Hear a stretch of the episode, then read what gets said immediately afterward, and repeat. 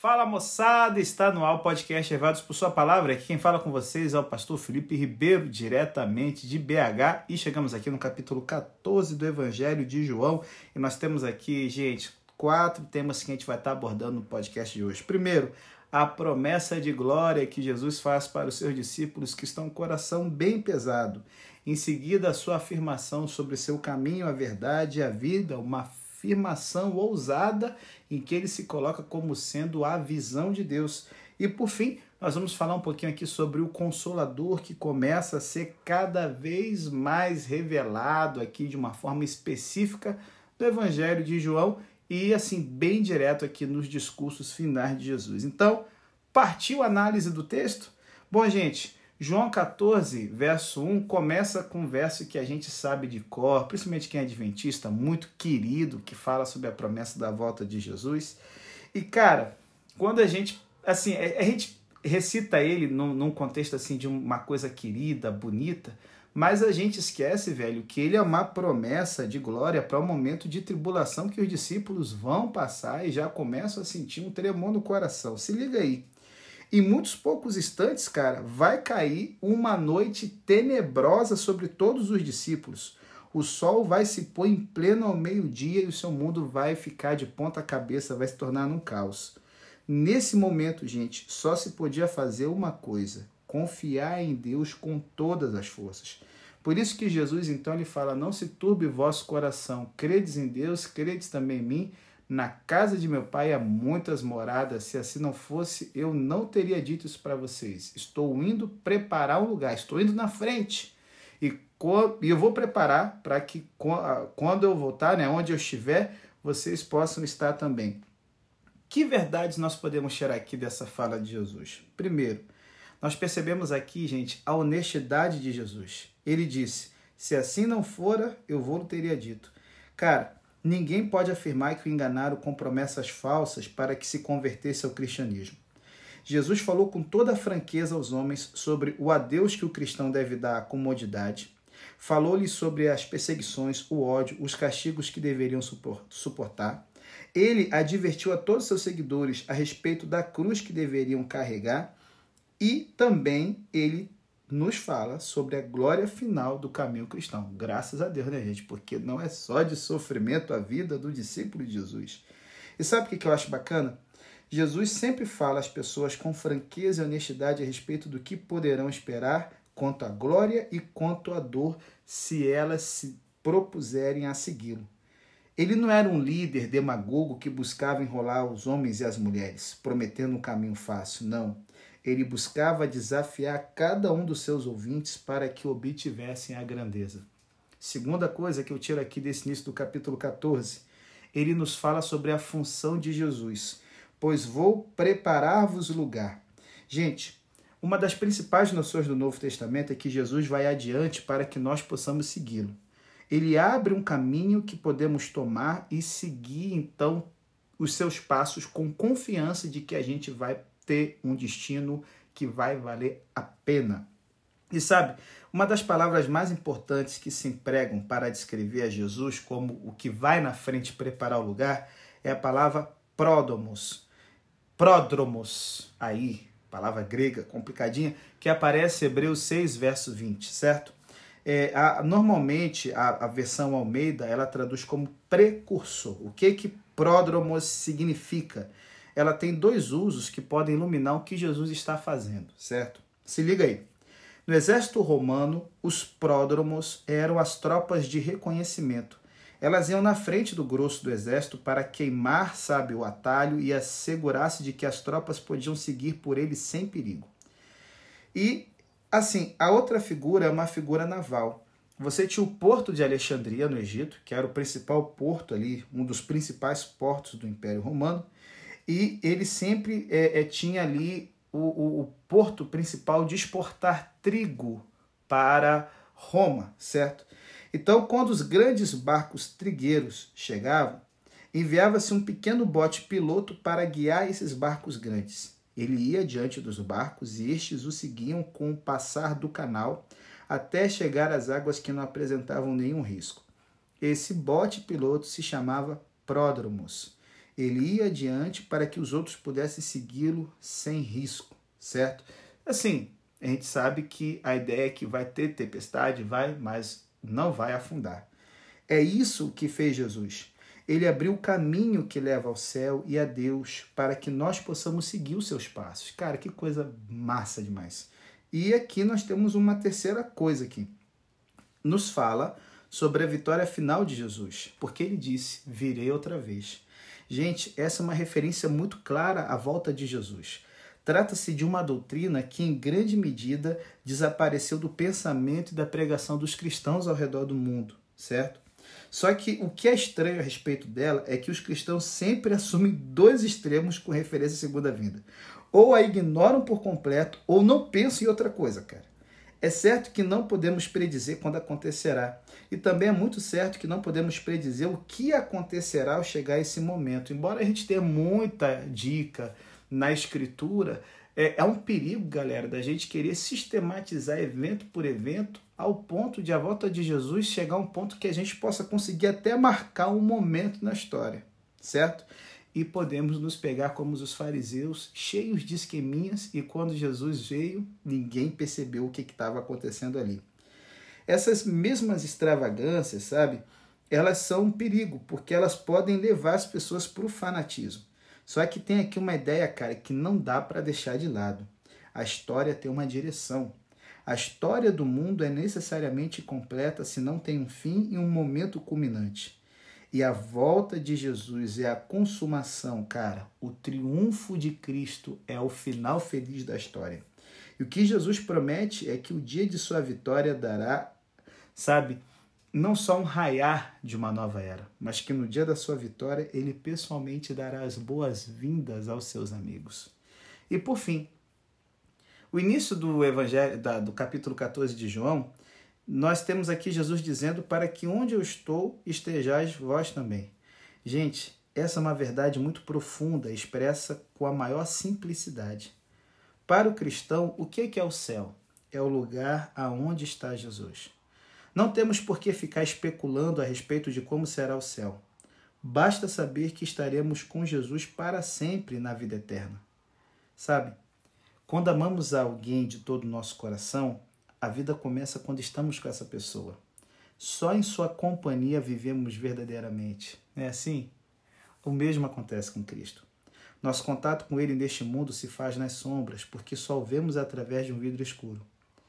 É, e como somos criaturas, cara, sabe, vacilonas pra caramba, a gente não consegue viver sempre nos pontos altos da fé em que a gente sente a presença constante de Jesus, infelizmente. Então, assim, pensando que a vida cristã tem altos e baixos, em que momentos que parece que a nossa oração não passa do teto, pensa que a melhor definição de céu quer dizer que é esse estado no qual estaremos sempre com Jesus e nada nos voltará a nos separar dele. Bom, gente, no segundo bloco aqui eu quero pegar a afirmação audaciosa que Jesus faz sobre ele ser o caminho, a verdade e a vida. E é interessante que no Evangelho de João, nesses discursos aqui, né, de despedida de Jesus, seis discípulos são mencionados por nome e vão interagindo com Cristo, cara. E assim, no momento que ele lança a, afirmação de que para onde eu estou estejais vós também, a gente percebe, cara, que eles não compreenderam e eles começam a conversar com Jesus para poder ter uma clareza maior do que ele quer dizer. Jesus acabou de dizer-lhes que ia para o Pai que o enviou e com quem ele era um.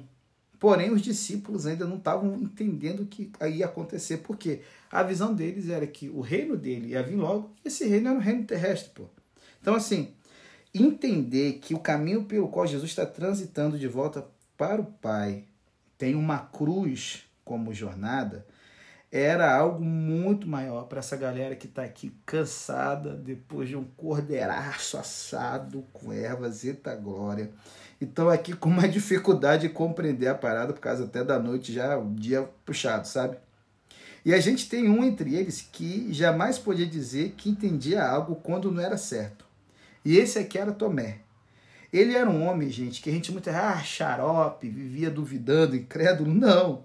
Tomé era um homem muito honesto e que fazia as coisas muito a sério para ficar com expressões vagas e piedosas. É o que está decidido aí com Jesus, mesmo que ele morra, como a gente viu lá no capítulo 11. Tomé tinha que estar seguro. Dessa maneira que Tomé expressa suas dúvidas e sua incapacidade para entender. E o maravilhoso, cara, é que a pergunta de um homem que duvidava provocou uma das coisas mais importantes que Jesus disse em toda a sua vida. Ninguém deve envergonhar, envergonhar-se de suas dúvidas, porque há uma verdade surpreendente e bendita. Aquele que busca, encontrará. E então Jesus diz a Tomé: Eu sou o caminho, a verdade e a vida. Para nós, essa frase é muito profunda, mas o seria em maior medida para o judeu que a ouvia pela primeira vez. Porque nessas palavras aqui, gente, Jesus toma três das concepções principais da religião judaica e fez a tremenda afirmação de que nele as três alcançavam uma realização e expressão totais. Se liga. Os judeus falavam muito sobre o caminho que deviam tomar os homens e os caminhos de Deus. Por exemplo, Deus disse a Moisés, lá em Deuteronômio 5, 32 e 33, Cuidareis em fazerdes como vos mandou o Senhor vosso Deus, e não vos desviareis nem para a direita nem para a esquerda. Andareis em todo o caminho que vos manda o Senhor vosso Deus. Certo? Ele adverte até em Deuteronômio 31 que eles iam se desviar do caminho que ele havia lhes ordenado após a sua morte. Isaías 30, verso 21, o profeta faz uma, uma promessa aqui. Os teus ouvidos ouvirão atrás de ti uma palavra dizendo: Este é o caminho, andai por ele. No mundo novo que o profeta nos diz, o profeta Isaías, haveria uma estrada chamada o caminho da santidade, como a gente vê lá no capítulo 35. Nela, até os loucos não se extraviariam. E, e o salmista também tem essa consciência. O Salmo 27, 11, você tem o seguinte: Ensina-me, Senhor, o teu caminho. Então, assim, os judeus sabiam muito sobre o caminho de Deus, como devia seguir. E Jesus agora disse: Eu sou o caminho. O que ele quis dizer com isso, galera? Suponhamos que estamos em uma cidade estranha e pedimos indicações. Suponhamos que nosso guia nos diz: olha, tome a primeira rua à direita, a segunda à esquerda, cruze a praça, passe na frente da igreja, dobre na terceira quadra à direita e o caminho que você busca é o quarto à esquerda. Se ele nos disser isso, a gente vai ficar bem confuso. Eu já vou ter esquecido as paradas já no meio da informação, certo? E o mais provável é que a gente se perca na segunda quadra. Mas suponhamos que a pessoa a quem a gente fez a pergunta nos diga: venha, eu te levarei até lá. Nesse caso, a pessoa que nos leva é o caminho e a gente não pode se perder. É isso que Jesus faz por nós. Ele não se limita a nos dar conselhos e indicações. Ele nos pega pela mão e nos guia, caminha conosco, fortalece-nos. Ele nos conduz e nos dirige todos os dias de nossa vida. Ele não nos fala sobre o caminho, ele é o caminho, certo? E então ele diz: Eu sou a verdade. O Salmo 86, verso 11, tem o seguinte: Ensina-me, Senhor, o teu caminho e andarei na tua verdade. O Salmo 119, 30 é, diz o seguinte: Escolhi o caminho da verdade, certo? Há muitos que nos disseram a verdade, mas nenhum foi a encarnação da verdade. E aqui nós temos algo fundamental a respeito da verdade moral na concepção do Novo Testamento. A personalidade do homem que ensina a verdade acadêmica ou científica não afeta muito a sua mensagem. A personalidade não tem maior peso quando se busca ensinar geometria, astronomia ou os verbos em português. Pelo contrário, se alguém se propõe a ensinar a verdade moral, a sua personalidade sim é essencial, certo? Um adúltero que prega a necessidade da pureza, uma pessoa egoísta que prega o valor da generosidade, uma pessoa dominante que ensina a beleza da humildade, uma criatura irada que prega a beleza da serenidade, uma pessoa amargurada que prega a beleza do amor, estão condenadas a não ter êxito. A verdade moral, gente, não se pode transmitir unicamente em palavras, deve transmiti-la com exemplo. E é aqui onde falham grandemente até os mais excelsos dos professores humanos. Nenhum professor foi jamais a encarnação de seus ensinos, com exceção de um só: Jesus. Muitos homens poderiam dizer: ensinei-lhes a verdade, mas Jesus era o único que poderia afirmar: Eu sou a verdade. O tremendo, gente, a respeito de Jesus não é que a afirmação da perfeição moral encontra o seu cume nele, o seu pico, o seu ponto mais alto, embora isso seja certo, mas sim o fato de que a perfeição moral se vê plenamente e unicamente realizada nele. Então a gente tem aqui Jesus dizendo que ele é a vida. O autor de Provérbios diz: Porque o mandamento é lâmpada e instrução luz, as repreensões da disciplina são caminho da vida, em Provérbios 6, 23. Ou como diz Provérbios 10, 17: O caminho para a vida é de quem guarda o ensino. Ou então Salmo 16, 11, que fala: Tu me farás ver os caminhos da vida. Em última instância, gente, toda pessoa sempre busca a vida. O que as pessoas querem é encontrar aquilo que faça que a vida mereça a pena viver. É, uma vez um romancista, ele disse que um de seus personagens que tinha se apaixonado no seu romance nunca soube o que era vida até que a viu nos olhos da pessoa amada. O amor tinha trazido a vida para esse personagem. É isso que faz Jesus. A vida com Jesus merece viver-se, é vida autêntica. E há uma maneira de expressar tudo isso. Ninguém vem ao Pai.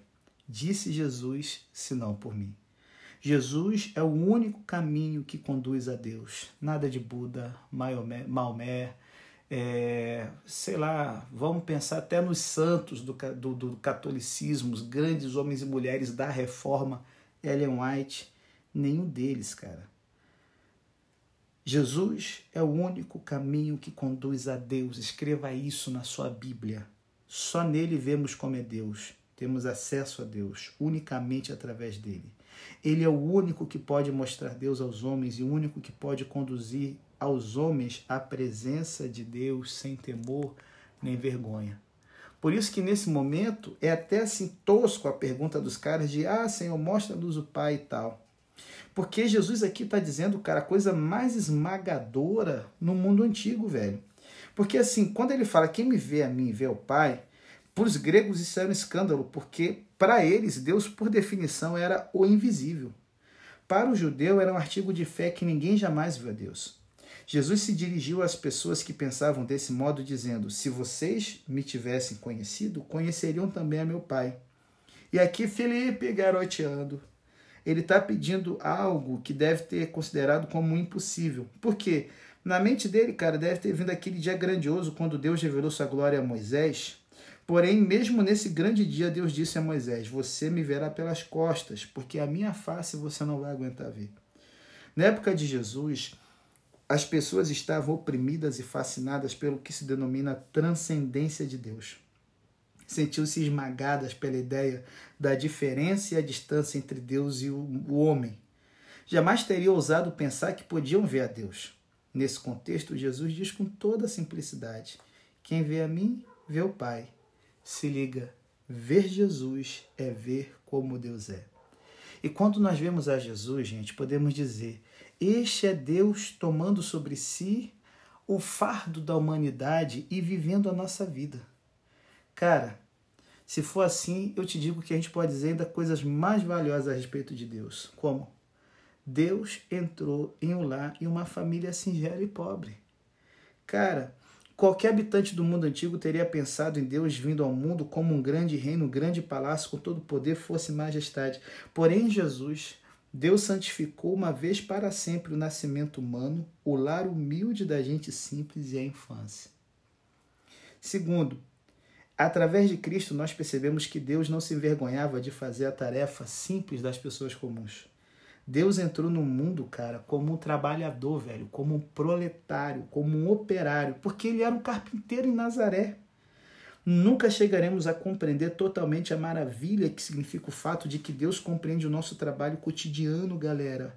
Ele conhece o problema de fazer o dinheiro ser suficiente, o incômodo do cliente mal-humorado e do caloteiro que não paga as contas.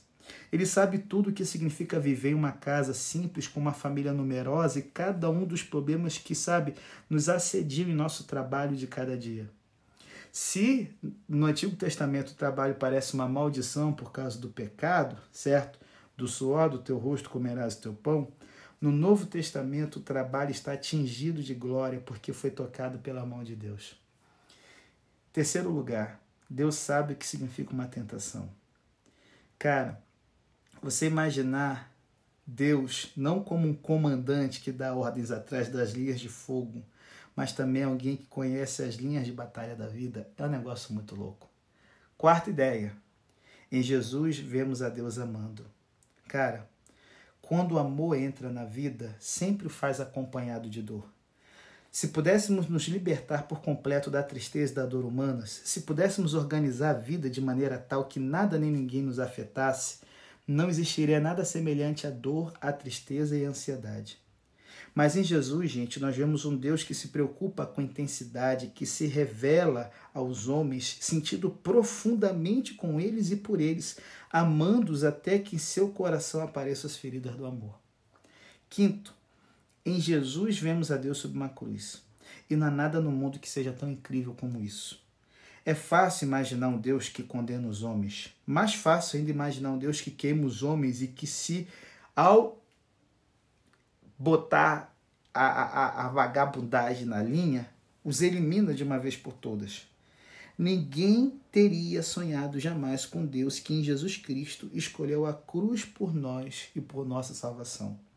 Quem vê a mim vê o Pai. Gente, Jesus é a revelação de Deus e essa revelação deixa a mente do homem esmagada e surpreendida em um sentimento de maravilha, amor e ó, adoração também. E aí, galera, eu encerro aqui a análise do capítulo 14 falando sobre o Consolador Prometido, o ministério do Espírito Santo, sabe? É, assim, é interessante que no capítulo 14, mas nesse discurso de despedida e no Evangelho, nas cartas de João, é, há uma forma de provar o amor e uma única, a obediência. Jesus ele demonstrou seu amor a Deus mediante sua obediência e nós devemos mostrar nosso amor por Jesus mediante a mesma obediência. Então assim, João nunca permitiu, gente, que o amor se convertesse em um sentimento ou uma emoção. Sua expressão sempre é moral e se revela na obediência. Sabemos muito bem que sempre existem pessoas que juram seu amor com palavras, empregam as ações exteriores do amor, mas que ao mesmo tempo infligem dor e destroçam o coração daquelas pessoas a quem dizem amar. Sempre tem alguém garoteando, alguém que fala, né? Ah, eu amo tanto meu pai e minha mãe, e só vive causando dor e ansiedade. Para de ser carniça animal, certo? Ou então, quem sabe, maridos que asseguram amar suas esposas, e esposas que dizem amar seus maridos, mas que, mediante sua falta de consideração e sua irritabilidade, fazem sofrer a vida do casal. Para Jesus, o amor autêntico não é algo fácil. O verdadeiro amor só se mostra na obediência real. E como resultado disso, o que os homens denominam amor não é, pois o amor genuíno é o menos comum do mundo. Então, assim, é óbvio que esse amor não se manifesta na obediência é, é como algo fácil, sabe? Algo que todo mundo pode desenvolver. É, não. Jesus, ele entende que isso é, é difícil e ele não permitiria que lutássemos com a vida cristã sozinhos. Essa é a beleza da promessa do Espírito Santo. Ele nos diz que nos enviaria outro consolador. E, gente, eu vou te falar, essa tradução é uma tradução muito incompleta, pobre, por quê? O termo grego usado aqui é o termo grego parácletos, certo? E você vai ver alguns traduzindo como consolador, outro como ajudante, outro como amigo. Só que só quando a gente examina em detalhe essa palavra parácletos que a gente percebe parte da riqueza da doutrina do Espírito Santo. Parácletos em grego é um termo que significa alguém a quem se chama.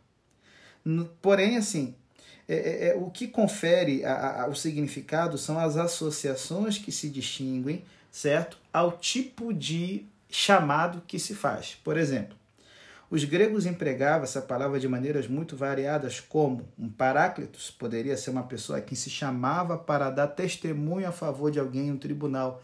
Por isso, muitas vezes, né, essa palavra é traduzida como um advogado a quem se chama para defender uma causa, um advogado de defesa, certo? Paráclitos, porém, é mais do que isso. Podia ser um perito, a quem se chamava para aconselhar sobre alguma situação difícil. Podia também ter um outro sentido, ser uma pessoa a quem se chamava quando um batalhão de soldados se sentia deprimido e descoroçoado e lhe pedia que os alentasse e lhe infundisse coragem. Em todos os casos, um paráclitos é alguém a quem se chama para prestar ajuda quando a pessoa que o convoca tem problemas, está, quem sabe, consumido pela tristeza, na dúvida ou na confusão. Então, assim, durante algum tempo, a palavra consolador foi uma tradução excelente E ela remonta a uma tradução de, de uma tradição de tradução que foi começada por Wycliffe, certo? Que foi o primeiro a empregá-la. Quando ele ali se empenhou lá pelo século XIV de tornar a Bíblia acessível para os ingleses e fundou o movimento Lollardo, ele pegou o termo consolador porque ele tinha um sentido muito mais rico no tempo dele. A palavra consolador vem da palavra latina fortis, que significa valente. O consolador era alguém que conseguia fazer com que alguma criatura desconsolada adquirisse coragem. Só que na atualidade, consolador é uma palavra que se relaciona quase exclusivamente com a tristeza e a dor. Bom, o consolador é alguém que nos compreende quando estamos tristes ou desalentados. Sem dúvida alguma, o Espírito Santo cumpre esse papel. Só que limitá-lo a essa função implica em minimizá-lo, é criar uma imagem para Deus do qual ele transcende demais, cara. Aquele, aquela caixinha que a gente quer colocar ele dentro, sabe? É, é existe uma frase moderna que a gente emprega com muita frequência. Por exemplo, a gente diz que podemos enfrentar as coisas. Bom, essa é justamente a tarefa do Espírito Santo. O Espírito vem a nós, tira o que é inadequado e nos permite enfrentar a vida. O Espírito Santo substitui a vida derrotada por uma vida vitoriosa.